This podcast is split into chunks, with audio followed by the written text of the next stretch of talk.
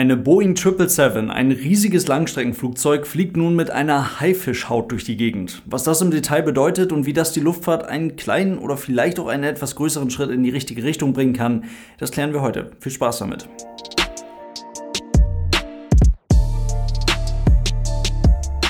Und damit hallo und ganz herzlich willkommen. Ich hoffe, es geht euch gut. Diese Haifischhaut, die dort jetzt auf dem Rumpf einer Boeing 777 der Swiss befestigt ist, ist natürlich keine echte Haifischhaut, sondern vielmehr eine neue Oberflächenstruktur, welche den Treibstoffverbrauch des Flugzeuges positiv beeinflussen soll.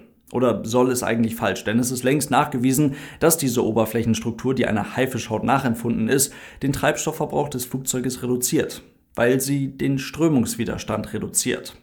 Und ich würde sagen, wir steigen direkt voll ein.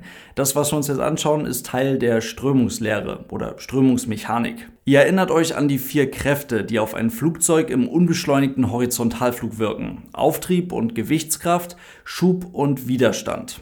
Sind die sich gegenüberliegenden Kräfte ausgeglichen, haben wir genau das, unbeschleunigten Horizontalflug. Je größer dieser Widerstandspfeil ist, desto größer muss auf der gegenüberliegenden Seite ja auch der Schubpfeil sein, um unser Flugzeug im unbeschleunigten Horizontalflug zu halten. Je größer der Schubpfeil ist, desto größer ist der Schub, der von den Triebwerken produziert werden muss, also desto größer ist auch der Treibstoffverbrauch des Flugzeuges. Es ist also logisch, dass man ein ernsthaftes Interesse daran hat, dass dieser Widerstandspfeil zu jeder Phase des Fluges so klein wie nur irgendwie möglich ist. Das ist auch der Grund dafür, warum ein Flugzeugrumpf nicht aussieht wie ein Backstein, weil das beim Fliegen einfach wahnsinnig viel Widerstand bedeuten würde.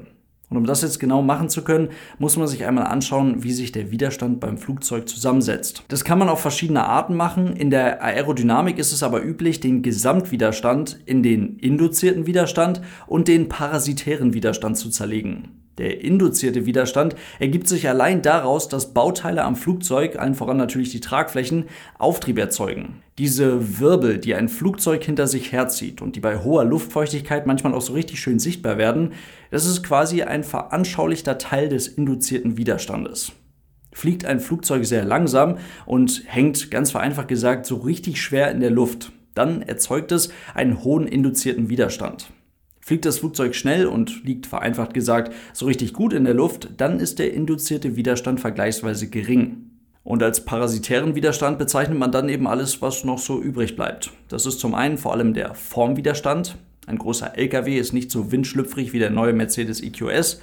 Und es ist der Reibungswiderstand die Luftströmung, die in der Grenzschicht an einem Objekt anliegt, das sich durch die Luft bewegt. In unserem Fall das Flugzeug kann entweder laminar oder turbulent sein. Das sind zwei Begriffe, die man sich merken kann. Strömt die Luft laminar um das Flugzeug und über die Tragflächen, dann bedeutet das, dass die Luftströmung sich wirklich perfekt in parallel zueinander verlaufenden Schichten, die sich nicht untereinander vermischen, um das ganze Flugzeug läuft. Die Strömungsgeschwindigkeit der ersten Schicht direkt an der Oberfläche beträgt 0. Diese Schicht ruht. Die darüber hat eine geringe Geschwindigkeit. Die darüber eine etwas höhere Strömungsgeschwindigkeit. Die darüber ist noch etwas schneller, bis nach außen hin irgendwann die volle Strömungsgeschwindigkeit der freien Luft um das Flugzeug herum erreicht wird. Der Reibungswiderstand, der hier an der Oberfläche entsteht, ist ziemlich gering, denn die Luft strömt hier auch nicht wirklich schnell und die Schichten vermischen sich ja eben auch nicht miteinander. In einer turbulenten Grenzschicht ist es jetzt genau andersrum. Hier strömt alles etwas chaotisch durcheinander. Auch hier ist die Strömungsgeschwindigkeit direkt an der Oberfläche null, aber darüber strömt die Luft, dadurch, dass sich hier alles eben wild miteinander vermischt, schon sehr viel schneller. Und der Reibungswiderstand ist hier deutlich höher. Für so wenig Reibungswiderstand wie möglich ist es also wünschenswert, so lange wie möglich eine laminare Luftströmung um das Flugzeug und um die Tragflächen herum zu haben. Bei Segelflugzeugen ist das beispielsweise möglich. Da baut man die Tragflächen so, dass die Luftströmung möglichst dauerhaft laminar um die Tragfläche läuft. Und das sorgt dann eben für einen möglichst geringen Reibungswiderstand. Aber es gibt da ein Problem, und zwar ist diese laminare Strömung sehr empfindlich und sehr störanfällig. Und was könnte die laminare Strömung stören? Dreck auf der Tragfläche beispielsweise, irgendwelche Verschmutzung und bei manchen Flugzeugen sogar schon ganz einfach Wassertropfen, also einfach eine nasse Tragfläche. Das kann die laminare Luftströmung so sehr stören, dass sie eben verwirbelt wird. Und dann haben wir eben nicht mehr eine laminare Luftströmung, sondern eine turbulente Luftströmung mit genau den Eigenschaften, die wir eben besprochen haben. Die Oberflächenbeschaffenheit ist also wichtig, also wie sauber ein Flugzeug ist, hat direkte Auswirkungen darauf, wie viel Treibstoff es verbraucht. Oder anders gesagt, ein sauberes Segelflugzeug kann besser und weiter segeln als ein schmutziges.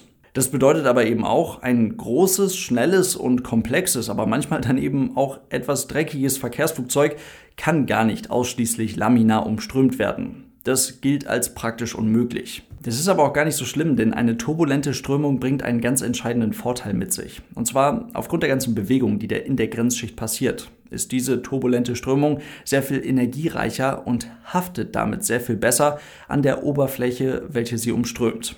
Es kommt also bei einer turbulenten Strömung später zum Ablösen der Luftströmung. Also es kommt später zu einem Strömungsabriss. Das Flugzeug wird damit gutmütiger, es wird besser steuerbar und es wird ganz einfach sicherer. Und dieser Punkt ist so wichtig, dass ihr an vielen Flugzeugen sogar so kleine Vortex Generators findet.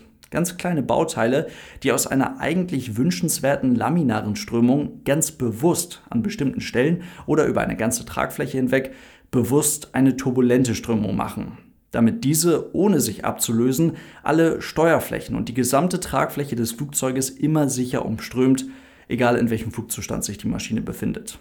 Mit dem Nachteil, dass das Flugzeug durch den Reibungswiderstand Energie an die Luft verliert und damit dann eben auch mehr Treibstoff verbraucht. Wir wissen jetzt also, dass ein Verkehrsflugzeug hauptsächlich von turbulenter Luftströmung umgeben ist. Es entstehen überall Verwirbelungen, ist letztendlich auch nur Energie, die dem Flugzeug nicht mehr zur Verfügung steht das Flugzeug regelmäßig zu reinigen, also tatsächlich das Flugzeug zu waschen. Das hilft zwar, die Oberfläche ist dann für eine kurze Zeit nicht mehr so rau, der Reibungswiderstand wird für eine gewisse Zeit geringer, aber perfekt ist das natürlich noch lange nicht. Und hier kann man sich jetzt auch wieder was von der Natur abschauen. Die Oberfläche eines Haifisches ist ebenfalls nicht glatt, Ganz im Gegenteil, sie ist voll mit so einer Art Schuppen, die alle eine bestimmte Form und damit eine bestimmte Funktion haben.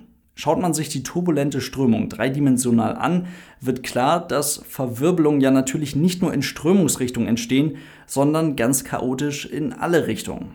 Das ist auch beim Hai so, wenn er sich durchs Wasser bewegt, aber durch diese winzig kleinen, parallel zur Strömungsrichtung verlaufenden Rillen können diese chaotischen Verwirbelungen unterbrochen und damit reduziert werden. Und wie wir eben geklärt haben, ist das alles Energie. Energie, die dem Hai eben nicht verloren geht und die er dafür nutzen kann, schneller und effizienter durchs Wasser zu gleiten.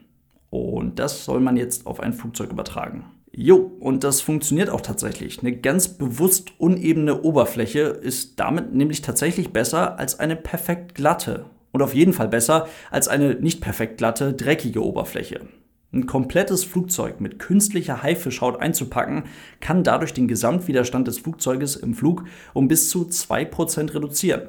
Das klingt irgendwie wenig, ist aber ein wirklich signifikanter Unterschied, welcher der Airline-Industrie Hunderttausende Dollar und der Umwelt 100.000 Tonnen weniger CO2-Ausstoß bringen könnte.